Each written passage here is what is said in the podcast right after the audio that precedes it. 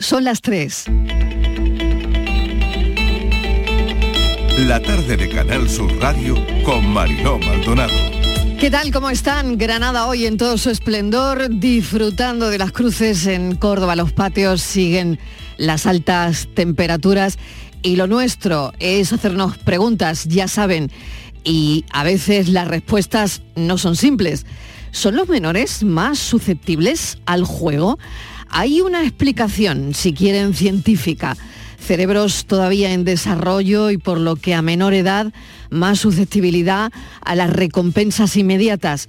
Los juegos de azar proporcionan una gratificación instantánea, eso lo sabemos. Así que está claro que eso es un gran atractivo para los menores. Otro factor, la presión social, cuántos menores se sienten presionados por otros para jugar, lo que aumenta también esa exposición al juego. Luego está el acceso al juego, si es fácil o difícil. Con la tecnología los menores lo tienen muy fácil desde sus móviles, lo que aumenta, por supuesto, la exposición y la posibilidad de desarrollar una adicción. Este es uno de los asuntos que vamos a tratar hoy. Y ante la celebración del Día de la Madre también se están haciendo algunos estudios en los que vamos a detenernos.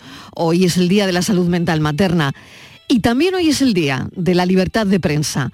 La prensa, uno de los elementos esenciales en cualquier democracia. En algunos países, una actividad de riesgo, la amenaza más extendida para los reporteros llega del crimen organizado, de las mafias, de los carteles y de las guerras.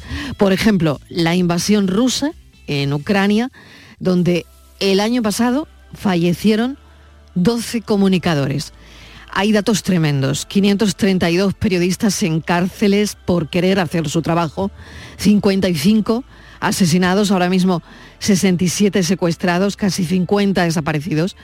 Y esas cifras puede que mientras estoy contándoles esto, hay alguno más o desgraciadamente alguno menos. La violencia contra los periodistas tiene muchas caras y muchas formas a través del acoso, la censura gubernamental, la intimidación, la cárcel, el asesinato, todo eso sigue muy presente. En las últimas semanas se han dado varios episodios que no solo deben elevar la preocupación de organismos internacionales y como poco exigir una condena unánime y una respuesta inmediata de todos los países del mundo, porque hoy debería ser un día para celebrar la libertad de prensa, pero no es así en todos los países. Bienvenidos a la tarde.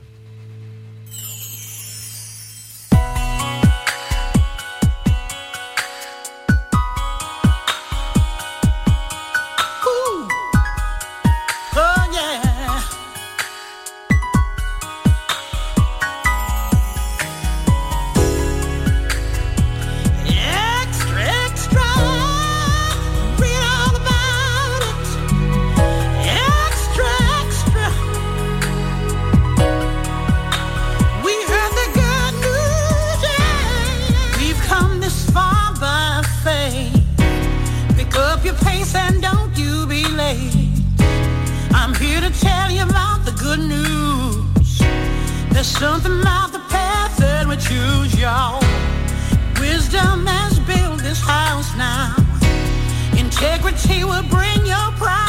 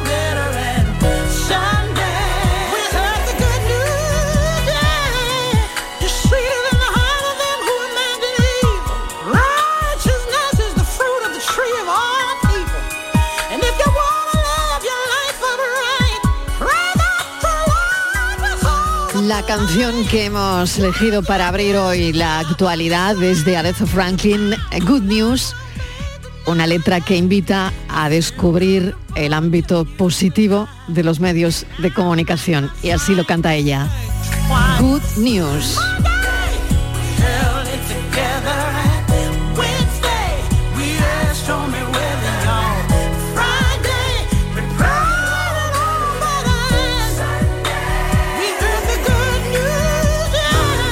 De la canción ella busca cada día, dice, lo positivo de las cosas, plasmados en buenas noticias que, que dice, y lo dice la letra también, que siempre existen, aunque no lo parezca, y que siempre es preciso también cruzar los dedos para que esas cosas ocurran.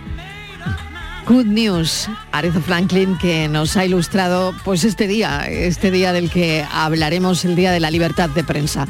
Pero vamos a empezar con toda la actualidad, con una historia que les avanzaba al principio, el 66% de las madres asegura que no ha pedido ayuda psicológica pese a sentirse desbordadas, pese a sentirse con tristeza en algún momento de su vida y seguro que algunas personas se van a sentir, algunas madres identificadas con lo que estamos contando, porque estamos en plena semana de la salud mental materna y la asociación Yo no renuncio al Club de Malas Madres ha alertado además de datos como este. El 85% de las madres tienen menos de una hora libre para dedicarla a ellas mismas. Mesa de redacción, Javier Moreno, buenas tardes, bienvenido. Hola, muchas gracias Marilo, ¿qué tal? Pues lo que siempre hemos pensado, ¿no? Lo que resulta muy evidente, pero que ahora se constata con esos números que estás dando, con esos porcentajes. Esta asociación cita datos de un estudio propio que se llama El coste de la conciliación.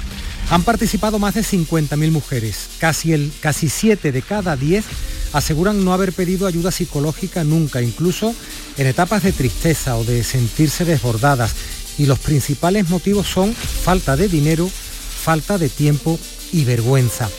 Llamamos la atención de esta frase de Laura Baena, que es fundadora del Club de Malas Madres y presidenta de esa asociación Yo no renuncio. La maternidad es un momento de muchos cambios en los que se necesita apoyo, un apoyo que muchas mujeres no encuentran porque no tienen acceso a servicios que las ayuden. Pues ahí está el porcentaje. El 66% de las madres no pide ayuda psicológica. Vamos a hablar todo esto con Maite Egoscozábal, socióloga del Club de Malas Madres. Maite, bienvenida. Gracias por atendernos a esta hora. Hola, buenas tardes. ¿Qué te parece el porcentaje? ¿Qué mm, lectura haces?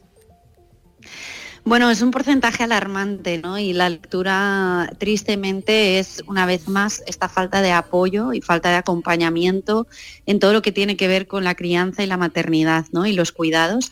Eh, venimos reclamando desde la Asociación Yo No Renuncio y desde, y desde el Club de Malas Madres ese acompañamiento, eh, porque las mujeres se ven abocadas a renunciar, ya sea renunciar a tu trayectoria profesional o renunciar a tener hijos, pero luego hay otra renuncia todavía mucho más profunda, que es la renuncia a cuidarnos, ¿no? A cuidarnos eh, tanto físicamente como mentalmente, que bueno, que va ligado, ¿no? También.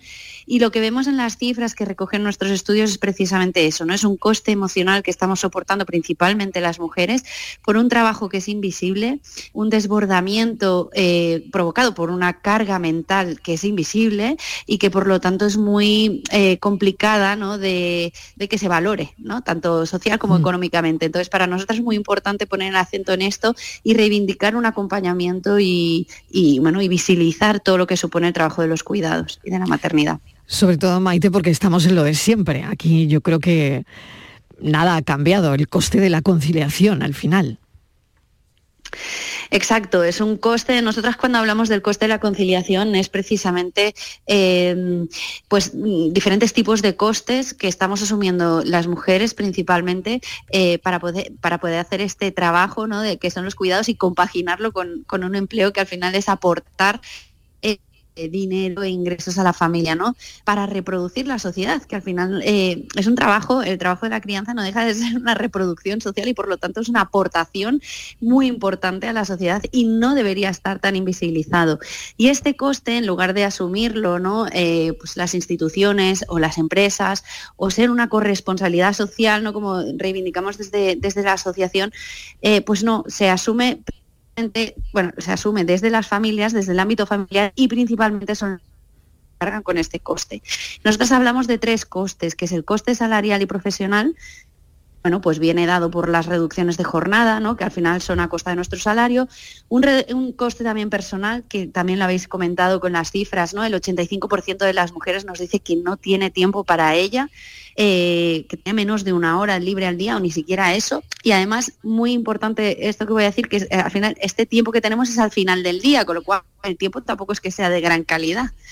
Y luego, por último, es este coste emocional, ¿no? Eh, este, este, este, esta gestión emocional que, necesitamos hacer, el, estar en calma, el cuidarnos, el, bueno, el alejarnos del autocuidado, hace que impacte seriamente sobre nuestra salud emocional y que encima no tenemos tiempo de cuidarla, ¿no? Pues ya sea pidiendo ayuda o ya sea hacer deporte o con hábitos más saludables que nos pongan a nosotras también en el centro, ¿no? Mm. Y todo eso es un coste que asumimos nosotras. Parar la carrera profesional. Mm, y leía esta mañana que parar la carrera profesional para cuidar al final no es gratis. Esto también tiene un coste, coste económico y coste emocional. Por supuesto, el, económico es el principal, ¿no? por lo tanto, eh, bueno, hay muchas, muchas familias ¿no? que, bueno, que ponen sobre la mesa cuando se convierten en madre todas las opciones que tienen de cuidados, ya sea pues eh, opciones de cuidado formal, ¿no? como pueden ser las escuelas infantiles y demás, el coste que eso supone para la familia, una balanza ¿qué te compensa? ¿no? Reducir tu salario con una jornada reducida, coger una excedencia o directamente abandonar el mercado laboral.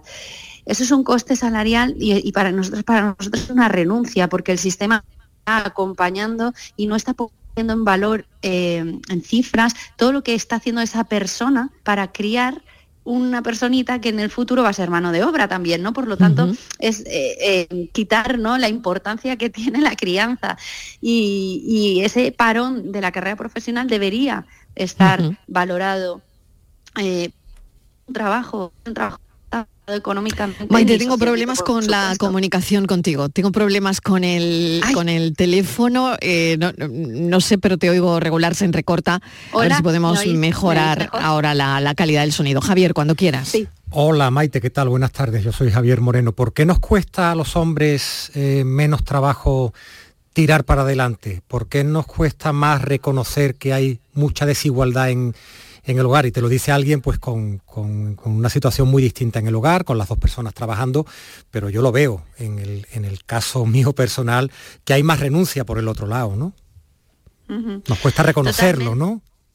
Eh, sí, cuesta reconocerlo, cuesta eh, visibilizar ¿no? estos roles tradicionales de género que evidentemente van evolucionando y no, y no son iguales que los de hace años y generaciones anteriores, van evolucionando, pero siguen perpetuando este eh, rol de cuidador secundario. ¿no? esto al final son aprendizajes que tenemos desde pequeños y que es importante desaprenderlos. Es importante que nos acompañen políticas públicas como pueden ser los permisos iguales intransferibles, que ahora mismo es un permiso que es igual y que no lo puedes dejar ¿no? a la otra persona, a la otra pareja, a la otra antes se podía transferir, ahora no se puede transferir, con lo cual te obliga a estar ese tiempo eh, con tu hijo o hija y aprender, ¿no? Ese, ese rol de cuidador. Y muchas veces, pues a veces en soledad, si no lo, si no lo compartes eh, durante el mismo tiempo, en soledad, por lo tanto, es todavía más importante aprender ese rol. Entonces, las políticas públicas, por supuesto, nos tienen que acompañar, pero también pues hay agentes socializadores, como son las familias, que tienen que, ser referentes también para los niños y niñas y romper ¿no? con esos roles tradicionales. También las empresas, desde la asociación estamos haciendo mucho hincapié en que las empresas sean agentes de socialización para romper con estos modelos tradicionales de bueno, cuando llega una, mujer de 30 años eh, a la empresa, bueno, enseguida se le pregunta por qué, eh, ¿no? Por su, su, situación familiar y cuando se queda embarazada muchas veces se pregunta, ¿vas a reducir tu jornada y demás? Es decir, ya se da por supuesto que ella es la cuidadora principal, mientras que un hombre en la misma situación de esperar un hijo estas eh, creencias y, estos entornos que se generan este tipo de conversaciones que parecen banales, construyen un imaginario de qué es ser un padre y qué es ser una madre. ¿no? Por lo tanto, entre todos, entre todos estos agentes, debemos romper con estos roles tradicionales de género. y debemos construir... Cuesta mucho desaprenderlo, ¿no? Eh, o es la eh, excusa que se pone de una parte para, para seguir justificando esos roles de los que estás de los que estás hablando. Te lo digo desde la duda más honesta que, que te puedo plantear en este sentido. ¿no? Sí. Bueno, evidentemente con todas las transformaciones sociales existe esa resistencia, ¿no? Y sobre todo cuando hay un cuestionamiento tan fuerte, ¿no? Que son estos roles que llevan arraigados en la sociedad desde hace tanto tiempo y que muchas veces se confunden también con argumentos que tienen que ver con, pues, con la biología, ¿no? Eh, evidentemente el tema de la lactancia, pues si una mujer está lactando, ella eh, es la principal eh, fuente de alimentación del bebé, pero las tareas doméstico-familiares son mucho más amplias, no solo es alimentar al bebé, con lo cual eso no es excusa para eh, eh, para alejarse de, las responsabilidades del cuidado, porque hay muchas más otras tareas.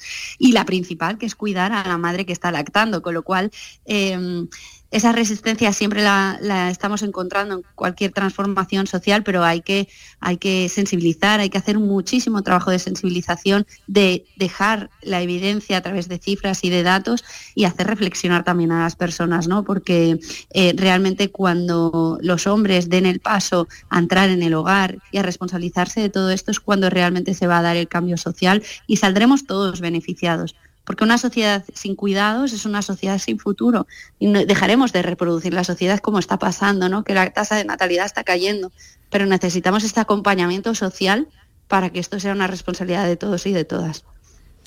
Y por último, mm, el coste social, ¿no? También lo leía esta mañana, la mujer se vuelve invisible cuando se convierte en madre, el papel de madre decís que en este país eh, está oculto, Exacto. Eh, cuando te conviertes en madre, eh, bueno, como decía al principio, ¿no? Parece que todo, ah, que todo lo que estás haciendo por, por la crianza, ¿no? Y por mm, sacar adelante un, bebé eh, que va a ser el futuro de tu sociedad, eso no está reconocido, evidentemente, ni económicamente ni socialmente, pero es que además tú te invisibilizas porque tú hmm. estás entregándote cuerpo y alma muchas veces a ese trabajo, ¿no? Y, y, lo que siempre decimos, ¿no? En el Club de Malas Madres eh, perdemos nuestra identidad como mujer, nos perdemos, perdemos, eh, dejamos de saber lo que nos gustaba antes de ser madres, dejamos de, ponernos nosotras en el centro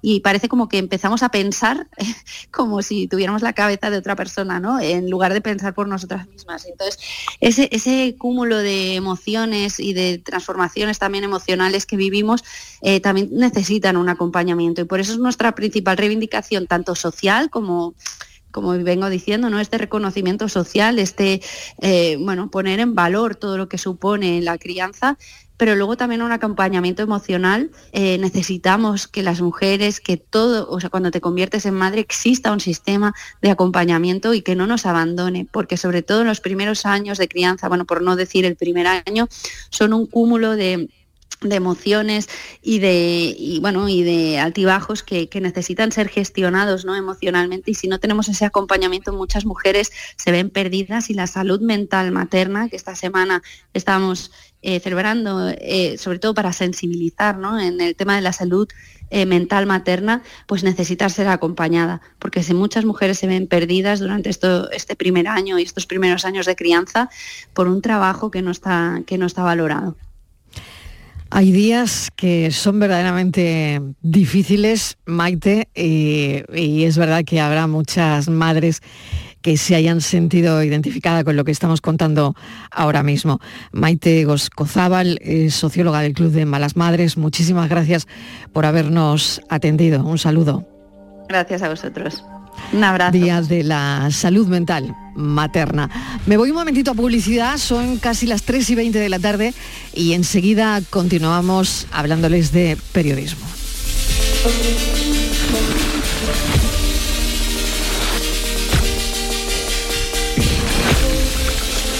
La tarde de Canal Sur Radio con Mariló Maldonado.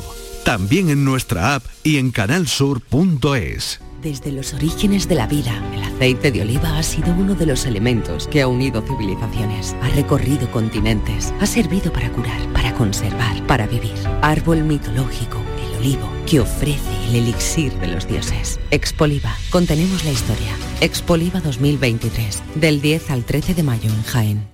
Bienvenido a la prueba práctica del carnet de conducir. Soy Carmen y seré su examinadora. Buenos días, yo soy Alberto. Bien, antes de empezar el examen, quiero decirle que para mí es como si fuera mi hijo. Vale. Genial, pues ponga la llave en el contacto y empezamos. Extra Día de la Madre de la 11. El 7 de mayo, 17 millones de euros. No te quedes sin tu cupón. Cómpralo ya. Extra Día de la Madre de la 11. Ahora cualquiera quiere ser madre. A todos los que jugáis a la 11, bien jugado. Juega responsablemente y solo si eres mayor de edad. Toda Andalucía y toda tu radio van contigo. Cuando quieras y donde quieras. Porque la app de Canal Sur Radio tiene todas nuestras cadenas, con todos los programas que te gustan, las emisiones en directo y tus podcasts.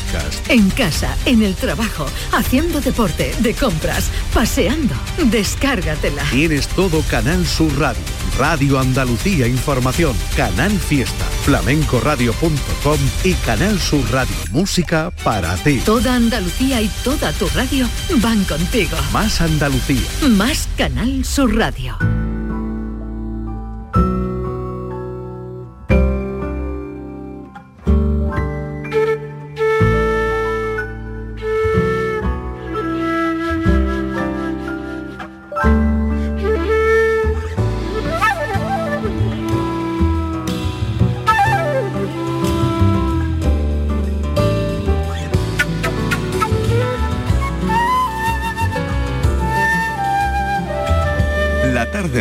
Canal Sur Radio con Mariló Maldonado. Para la libertad, sangro, lucho y pervivo.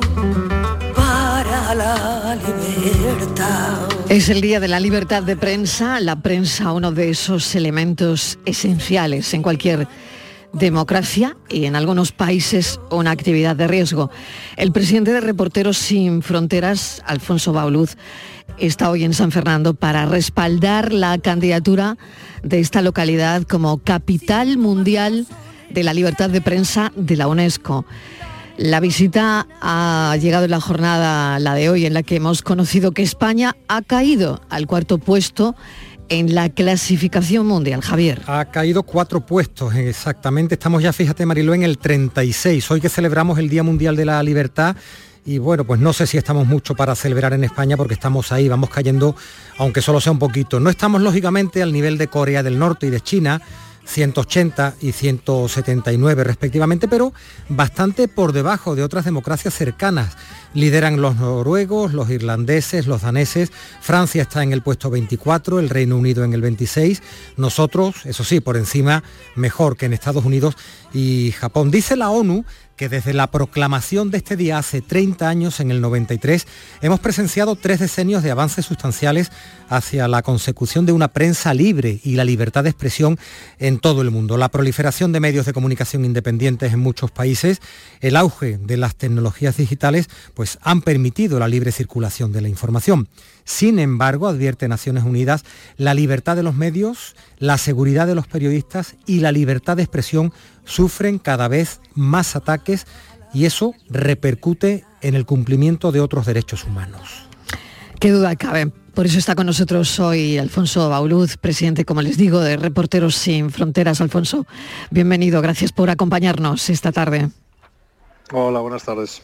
Bueno, ¿cómo ha ido la mañana? ¿Cómo ha ido la jornada? Permíteme que empecemos por casa y, y es que celebramos este Día de la Libertad de Prensa precisamente porque es eh, bueno estás en un sitio donde mm, es importante San Fernando para respaldar esa candidatura la de San Fernando como capital mundial de la prensa, de la libertad de prensa. Pues, pues sí, la verdad es que es una oportunidad. Nunca habíamos hecho la presentación fuera de Madrid y en cuanto nos propusieron los compañeros del Colegio Profesional de Andalucía que si podíamos apoyar y comprometernos con esta candidatura, no lo dudamos ni un instante.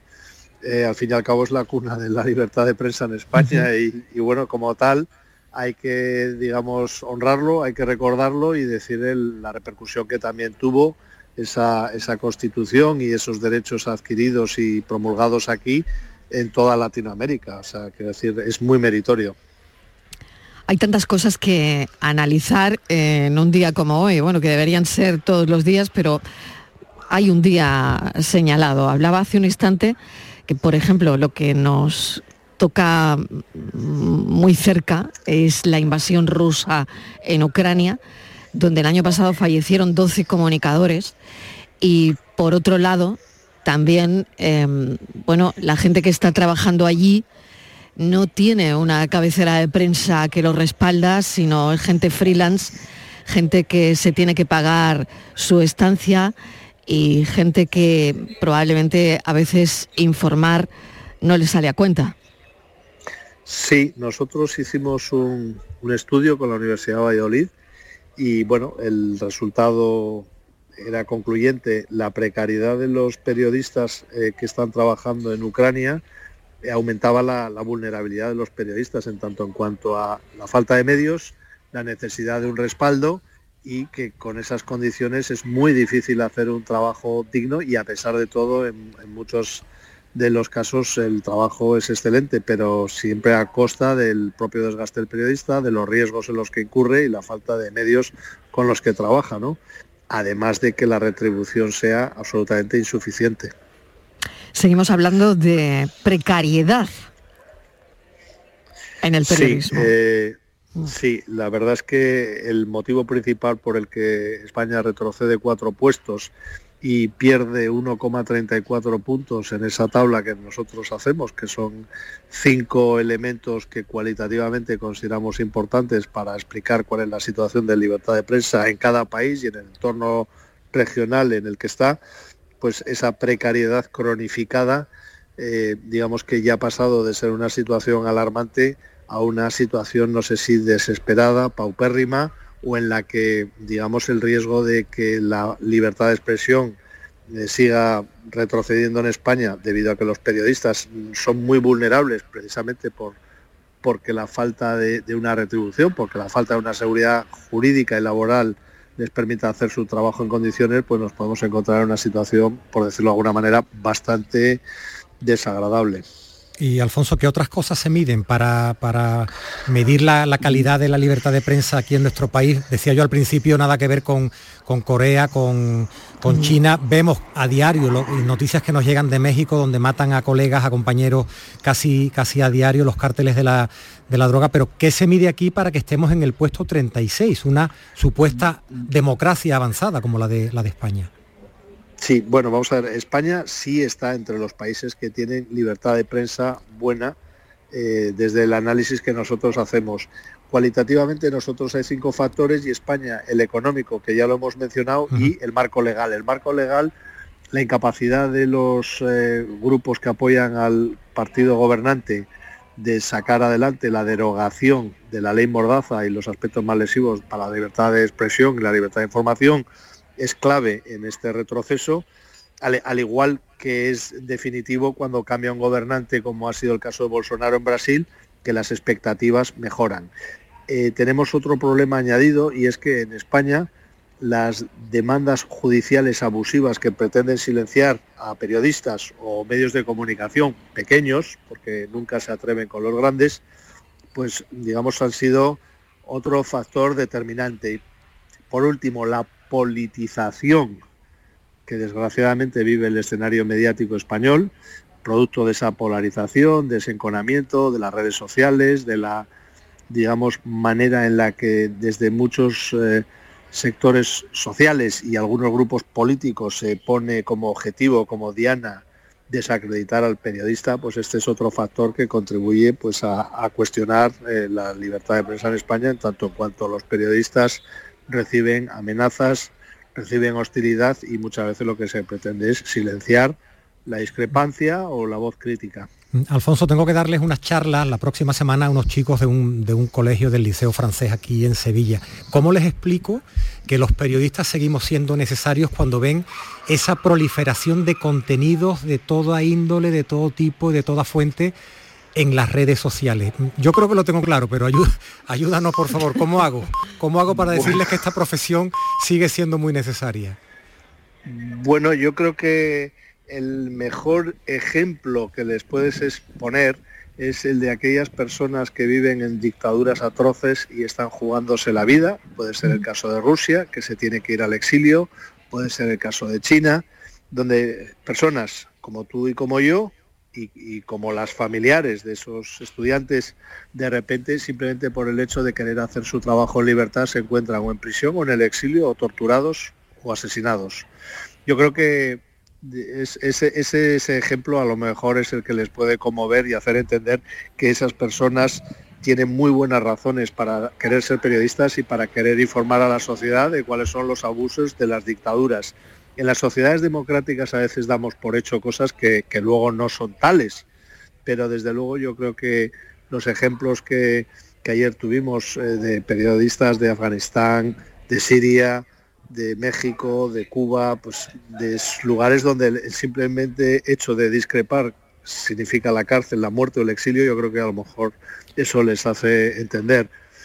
Y por supuesto, eh, hacerles una explicación muy sucinta de por qué un hecho real es real y una opinión es lo que tú quieras decir, que son dos cosas muy diferentes. Claro que sí. Em, yo creo que a veces eso no queda tan claro, mm, Alfonso, o por lo menos esa es la, impresión que, mm, tenemos últimamente, que eso que dices bueno, mm, no queda tan claro. Trabajo en una agencia, yo trabajo en una agencia de noticias y nos dedicamos a las noticias.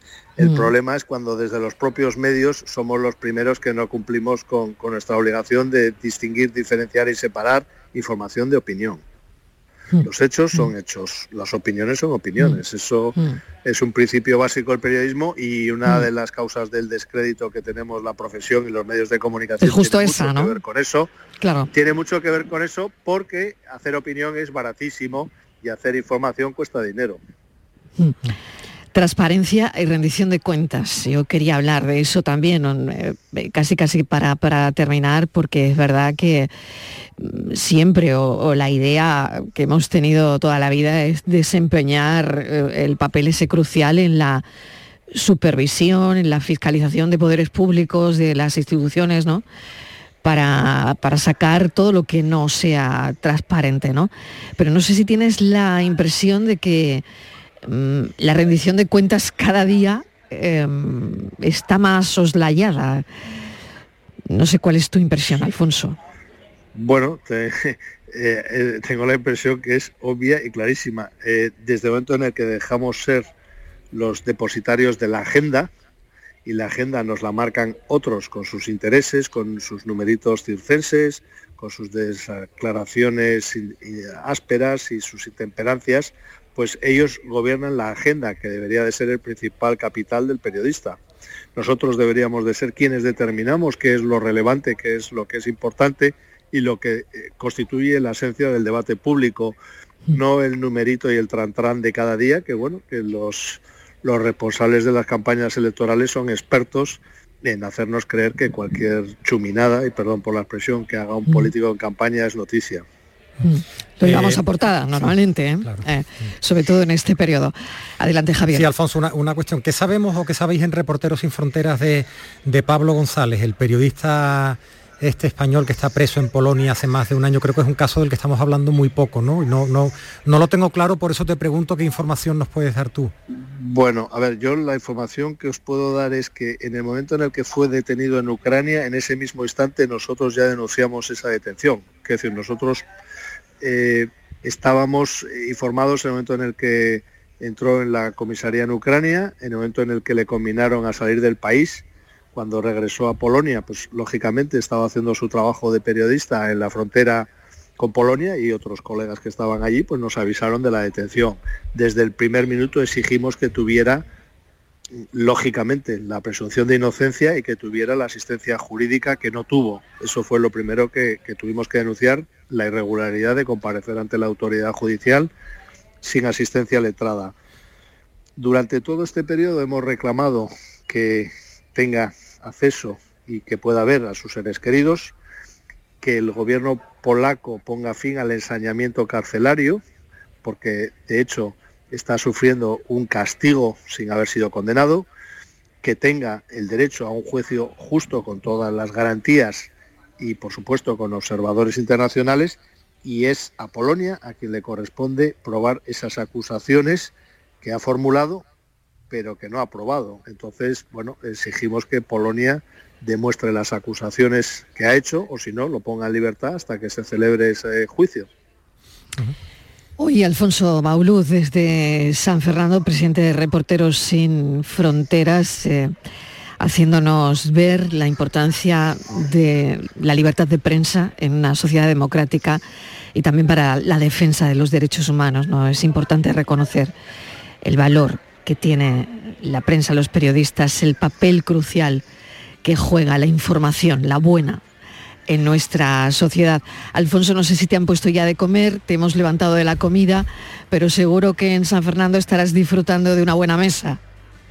Voy a ello y una muy buena compañía de los colegas gaditanos que siempre, siempre, siempre participan y son muy activos en, en, en todo lo que tiene que ver con la defensa del periodismo.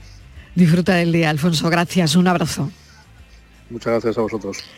Y Javier Moreno, disfruta tú también, que sé que te tendrás que ir a comer ya. Sí, algo, algo habrá que hacer. Un abrazo, gracias. Un abrazo, mañana. un beso, Hasta hasta mañana. ¿Cuánta muerte, Dios mío, tendrá que haber día se ponga en pie y grita al viento pidiendo su libertad?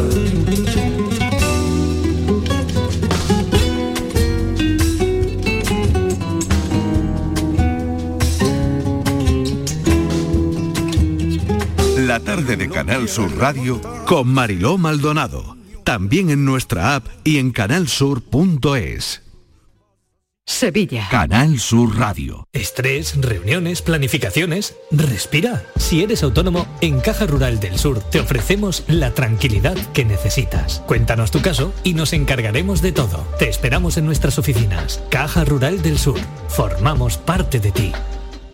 ¿Buscas un espacio diferente para celebrar tus eventos? Nuestros barcos son el lugar de celebración ideal para bodas, cumpleaños y reuniones familiares. Sorprende a tus invitados con una experiencia inolvidable con Cruceros Torre del Oro. Más información en el 954-561-692 o en crucerosensevilla.com. Si necesitas un electrodoméstico, ¿por qué pagar de más en grandes superficies? Ven y paga de menos en Tiendas El Golpecito. Tus primeras marcas al mejor precio y una selección de productos con pequeños daños estéticos con descuento adicional y tres años de garantía. Tiendas El Golpecito. Ahorra hasta el 50% en tus electrodomésticos. 954-100-193 y tiendaselgolpecito.es. El verano está a la vuelta de la esquina. Es hora de retomar tu rutina de entrenamiento. Ponte en forma para el verano con Basic Fit. Empieza con 5 semanas gratis y una mochila. Basic Fit. Go for it. El Titanic más grande del mundo vuelve a abrir sus puertas en España. Ahora en Sevilla, en el pabellón de la navegación, a partir del 5 de mayo.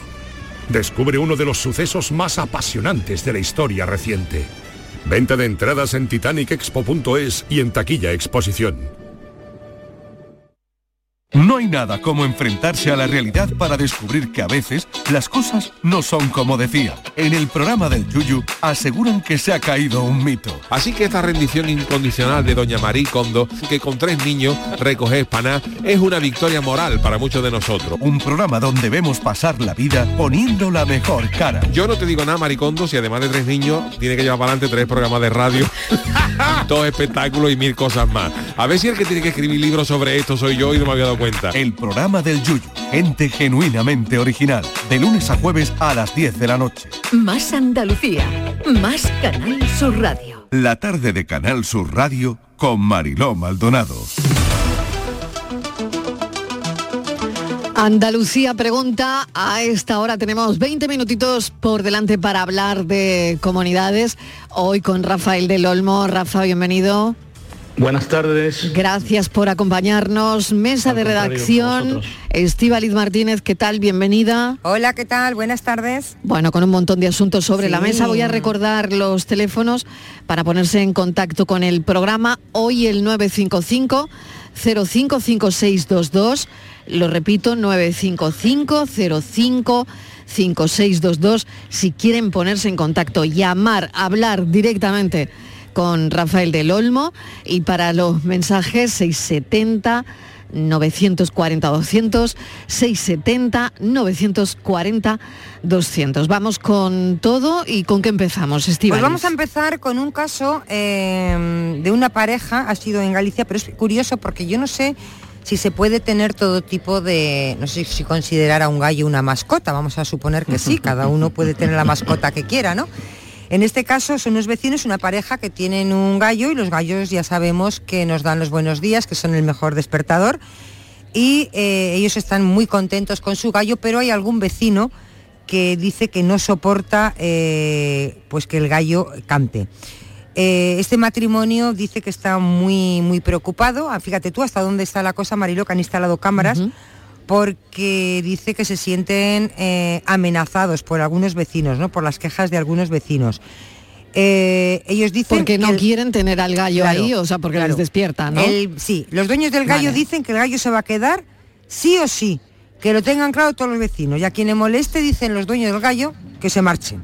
Pero el ¿Vale? gallo, el gallo molesta. El gallo es que se despierta, si el gallo pues empieza a cantar igual a las, pues no sé a qué hora cantan los gallos, a las 6, a las 5, a las 6, 7 de la mañana. Yo no tengo Ya, un gallo. Igual. Rafael, que tiene más mundo, sabe a qué hora cantan los gallos. Vaya, no sé, no sé yo tampoco, pero muy temprano. Pero yo no sé, temprano. claro, Yo que resido en en, este- verano Muy temprano. en una humilde población del Sí. Aljarafe sevillano, Sí. os puedo decir que el gallo no es que tenga mucho mundo, ¿eh? El gallo no canta a las 6, ni a las 7, ni a las 8, canta todas las horas. Así que. Ah, a todas las horas. Esa cosa bucólica. Bueno, ah, por aquí me dicen que es cierto, así, ¿eh? Por aquí me ¿El dicen que sí, que efectivamente canta a todas las horas. Canta a todas las horas, o sea, esa Ya. cosa bucólica de los dibujos Claro. animados donde Sí. se ve el gallo al amanecer y tal. Sí. No, no, eso es una falsedad horrorosa. Y- y os lo dice alguien que lo ha padecido ¿Y con mucha hacen? intensidad. ¿Cómo se concilia la convivencia ahí, Rafael? ¿El qué? Sí, ¿El la qué? convivencia. ¿Cómo con- conciliamos? La convivencia. Porque esto puede ocurrir en cualquier sitio, que no- vamos, que no es extraño que, Evidentemente. que mucha gente tenga un gallo en casa. Quiero decir que. Hombre, yo he oído lío con campanas, ¿no? Por ejemplo, ¿no? Sí, con campanas también las ha habido. Claro, que sí. Vecindario que se quejaba de, pues, pues del sonido de las campanas, ¿no? Eh, sobre todo un domingo por la mañana, en fin, este tipo de historias. Pero lo del gallo es... por esas historias, ¿eh? Exacto, exacto. Lo del gallo es la primera vez que Martínez, lo- que Estíbaliz lo Bueno, trae, lo pues trae aquí a la mesa de. Andalucía Pregunta. Claro, es que por si alguien puede tener o se le ha ocurrido, el niño quiere un gallo, que sepan a lo que pueden enfrentarse. El gallo puede ser muy molesto ¿eh? y estos señores que tanto afecto manifiestan por su mascota deberían también manifestar afecto por sus vecinos que también merecen el derecho al descanso. El gallo el derecho a la vida, como no, pero en un sitio adecuado y los vecinos el derecho al descanso. Entonces, bueno, habrá que hacer compatible el uno con el otro y posiblemente la única forma de compatibilizar ambos derechos sean que el gallo salga de la casa.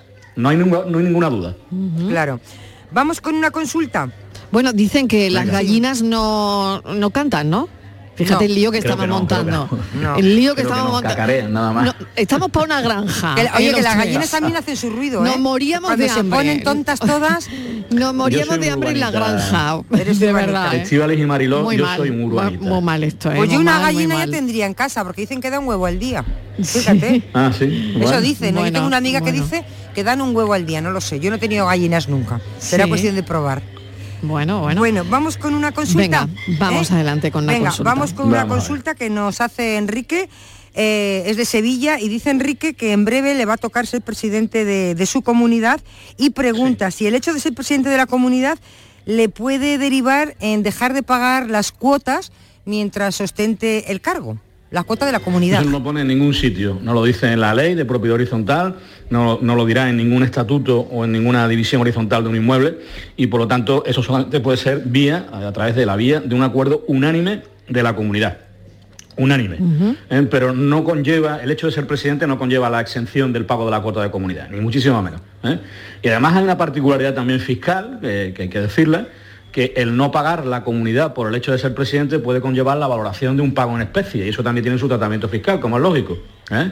Porque al fin y al cabo el dejar de pagar eh, es no tener un gasto y por lo tanto es un eh, beneficio también para la persona que disfruta de esa, de esa exención. ¿no? Entonces podría ser objeto de un tratamiento fiscal un tanto desagradable. Pero bueno, dicho eso, que es, una, es un accidente en el planteamiento del tema, más que lo sustancial, el cargo del presidente no conlleva la exención del pago de la comunidad y requeriría un acuerdo unánime de la Asamblea Comunitaria convocada al efecto.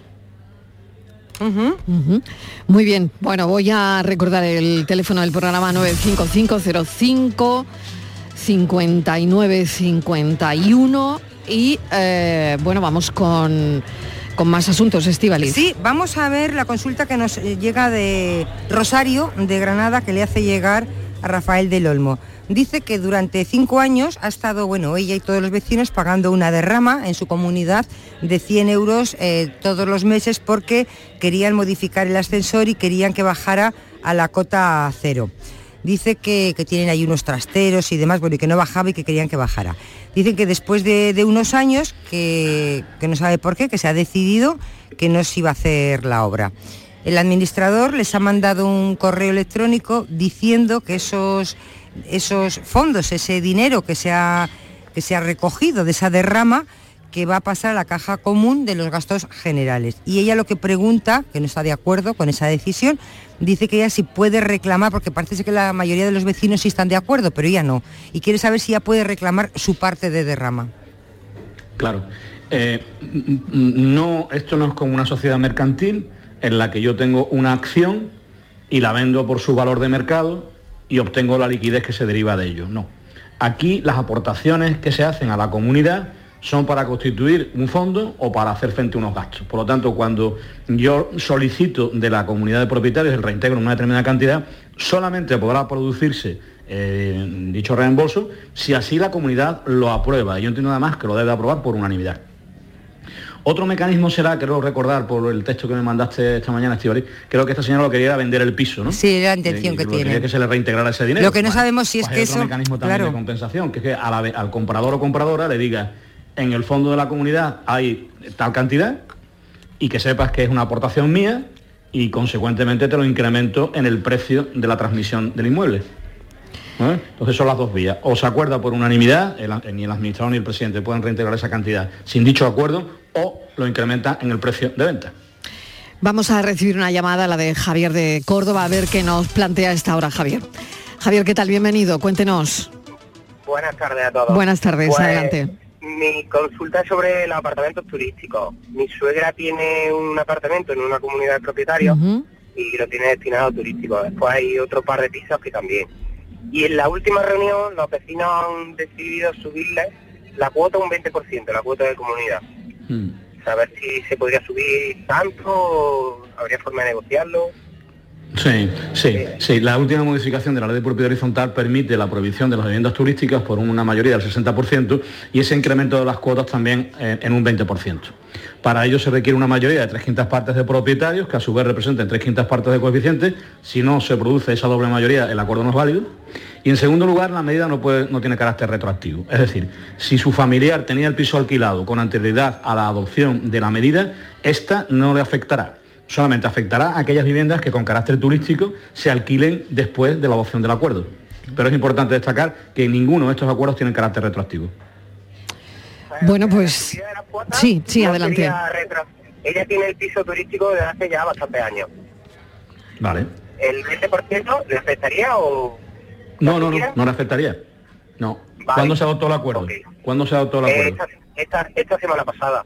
Nada, nada. Y lleva me ya dice usted que lleva años con, con el carácter de turístico del apartamento de la vivienda. No, no le afecta en absoluto. El momento en que se lo quieren repercutir, que, que niegue el, derecho de la comunidad a cobrárselo.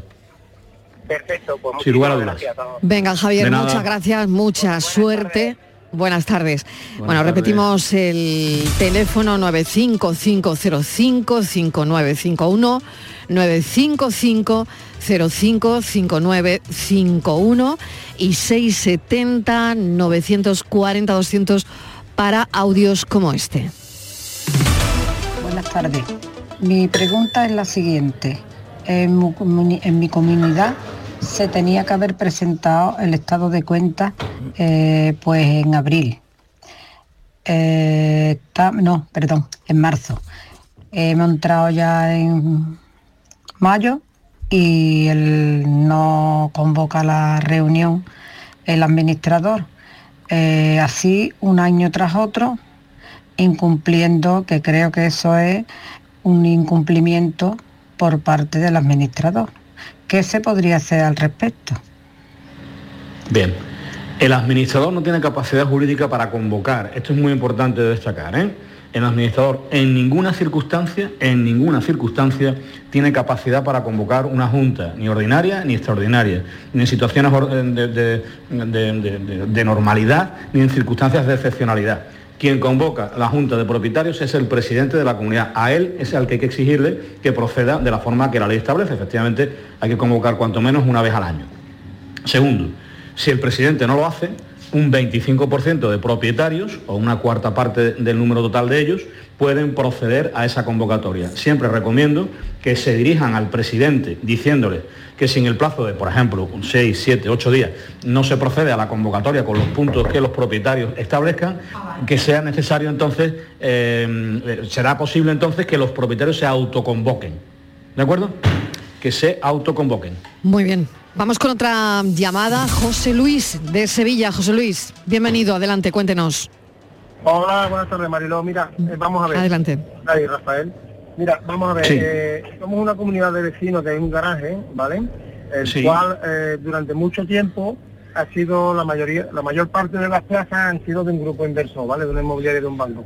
La mayor parte, ¿qué, perdón? eh, sí, que no me escucha bien a lo mejor, ¿no? Sí, los propietarios, los propietarios son de un grupo inversor, acaba de decir Ah, vale, de acuerdo, José Luis. entendido, sí, sí, sí. Sí, no, lo que te quería comentar que la mayor parte de los antiguamente la mayor parte de los de los propietarios era un grupo inversor, pero ya se ha ido vendiendo Entendido. y somos y somos ya más, más personas, ¿no? Las que tenemos Claro, se han ido vendiendo, Rafa. ya ¿Qué no, ya no son de un grupo inversor, se ha ido vendiendo. Claro. Venga. Claro. ¿Qué pasa? Que no se pagaba, lo- los propietarios antiguos no pagaban la, la comunidad porque como allí no se arreglaba nada ni nada y para colmo la, la constitución de la comunidad se había constituido y el, el administrador estaba en, en otra comunidad autonómica, eh, pues claro, allí hay un despelote que no Entonces ya hemos conseguido traernos la cuenta para acá y demás historias. Y, y el tema es que ahora lo- los vecinos más antiguos eh, pues eh, quieren empezar de cero con la con el pago de las comunidades, ¿vale? Entonces hay vecinos, somos ah, somos algunos vecinos los más nuevos que no estamos de acuerdo con ellos. Eh, pensamos que tienen que ponerse al día también. Entonces quieren eh, lo que es eh, condonar la deuda. Eh, la pregunta es, ¿para, ¿para perdonar esa deuda tiene que haber una mayoría simple, una mayoría absoluta o cómo va eso? ¿O Yo entiendo que unanimidad. No se puede condonar una deuda ¿eh? si no es porque el- la unanimidad de los propietarios así lo acepte. ¿Por qué digo esto?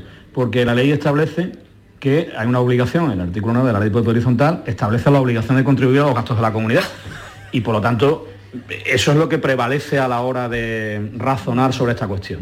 No hay ningún artículo que regule la condonación de las deudas y yo entiendo que será necesario un acuerdo por eh, unanimidad para condonar dichas deudas. Cualquier propietario podrá instar a la comunidad para que reclame lo devengado y no satisfecho.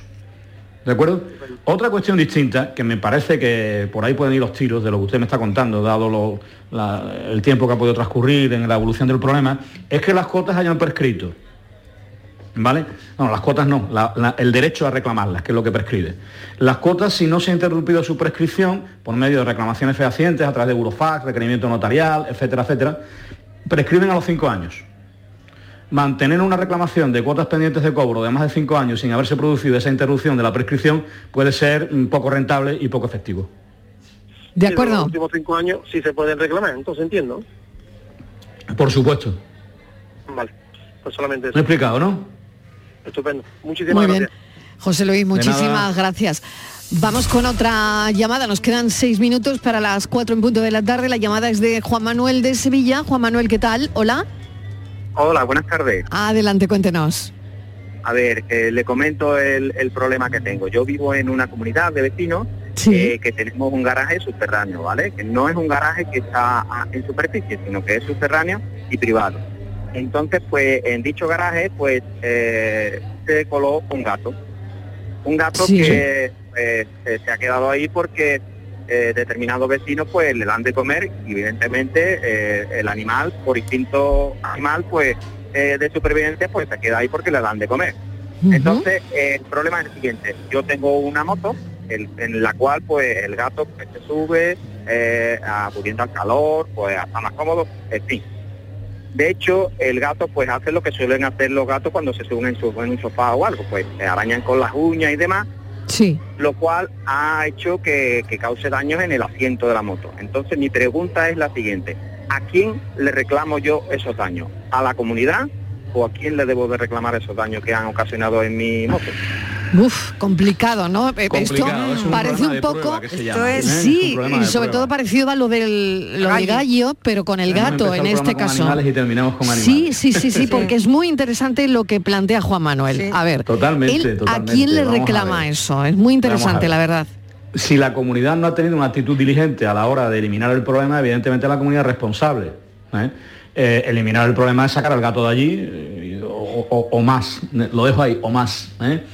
Pero lo que está claro es que habrá que probar que la comunidad no ha sido diligente a la hora de resolver el problema. Si, si yo reclamo contra la comunidad, tendré que acreditar ante el juez eh, en nuestro sistema, en el Estado de Derecho, la prueba es esencial a la hora de hacer una reclamación. Tendré que acreditar de alguna manera, por ejemplo, que he solicitado a la Junta de Propietarios que elimine el gato o que eche al gato y que la Junta de Propietarios ha decidido que no, que por melancolía animalística que van a mantener el gato allí. Bueno, pues entonces tendremos una prueba para, para acreditar ante, ante el juez que efectivamente hay una responsabilidad comunitaria. Todo es un problema de prueba. También podrá haber testigos que digan, no, si es verdad, sé que don fulano solicitó al presidente que se actuara de esta manera y el presidente no quiso. En fin, mm, mil cuestiones, mil problemas, pero mil soluciones también. Que de hecho en el Sí, garaje sí. tenemos instalado un sistema de grabación continua de cámaras de Sí. seguridad en las cuales pues eh, eh, están grabadas la- las imágenes del supongo supongo porque tienen que estar que tienen que estar grabadas con lo cual eso serviría de prueba ante y le, yo serviría de prueba de que hay un gato allí, pero no acreditaría que la comunidad ha sido negligente a la hora de eliminar el problema. A ella lo que le decía, que yo le he enviado varios correos a la, a la, a la administración eh, pidiéndole pues que se le dé una solución y bueno, eh, Sí. me han dado como evasivas diciendo que bueno, que están ahí, pero que bueno, que en definitiva me han dado... Que hay animalistas en la comunidad, ¿no? Sí, hay muchos Claro. animalistas, yo lo entiendo. Bueno, oye, bueno, no- claro, claro no que sí. ni- Está bien, no está bien ser ningún animalista. daño a, a ningún animal, pero Sí, pero hay que... No, no, claro. no, está bien ser animalista. si tú quieres un animal, llévatelo a tu casa. ¿Me Claro, entiendes? pero también está muy bien ser humanista, ¿verdad? Claro, Exactamente. bueno, esto hay que arreglarlo de alguna manera. que a mí no me cause ningún problema, a mí no me importa, pero que, hombre, Mi no consejo, mi consejo, mi, en un garaje. Que no es el mi sitio. consejo, requiera fehacientemente al administrador y o al presidente diciéndole que si continúa el daño en su mm, propiedad, va a reclamar judicialmente contra la comunidad. Está reclamando, está preconstituyendo una prueba a estos efectos, que es lo que le decía anteriormente. ¿eh? Está usted diciéndole, le está usted diciendo de futuro al juez que usted ha intentado, que usted ha no, no ha conseguido, que hay un problema que no se le ha resuelto y del cual es responsable la comunidad a la que nos referimos. Juan Manuel, mucha suerte. Muchas gracias. Un abrazo, un abrazo enorme. Pues es verdad, hemos empezado con un gallo, terminamos con un gato. ¿eh? Y con esta música que hoy ha seleccionado Rafael para nosotros, Rafael del Olmo. Digo. Raffman y su música. Queda tiempo sin poner música, Pardier. Venga, claro que sí. Bueno, hoy hemos querido pues poner algo cubano, ¿no? ¿Esto es un son Sí, cubano? sí, Cuéntame qué sí. Eso es rumba, eso es rumba. es. Rumba cubana. No si es rumba, no, eso es guaguancó, guaguancó. Que es muy curioso, leía estos días que el guaguancó, según decía un músico cubano, era la forma en que los negros intentaban cantar flamenco, porque esta Qué forma bueno. al principio es muy curiosa. ¿eh? Los negros esclavos intentando cantar flamenco. Bueno, los he visto en directo allí en La Habana hace unos días, los muñequitos de matanzas. Pues con Guaguancó nos quedamos y con esta selección de música que nos ha hecho hoy Rafael del Olmo. Gracias y la semana que viene más, Rafa. Gracias, un saludo. para todos Venga, y hasta para ahora, todas. hasta ahora, Estivaliz. Buenas tardes.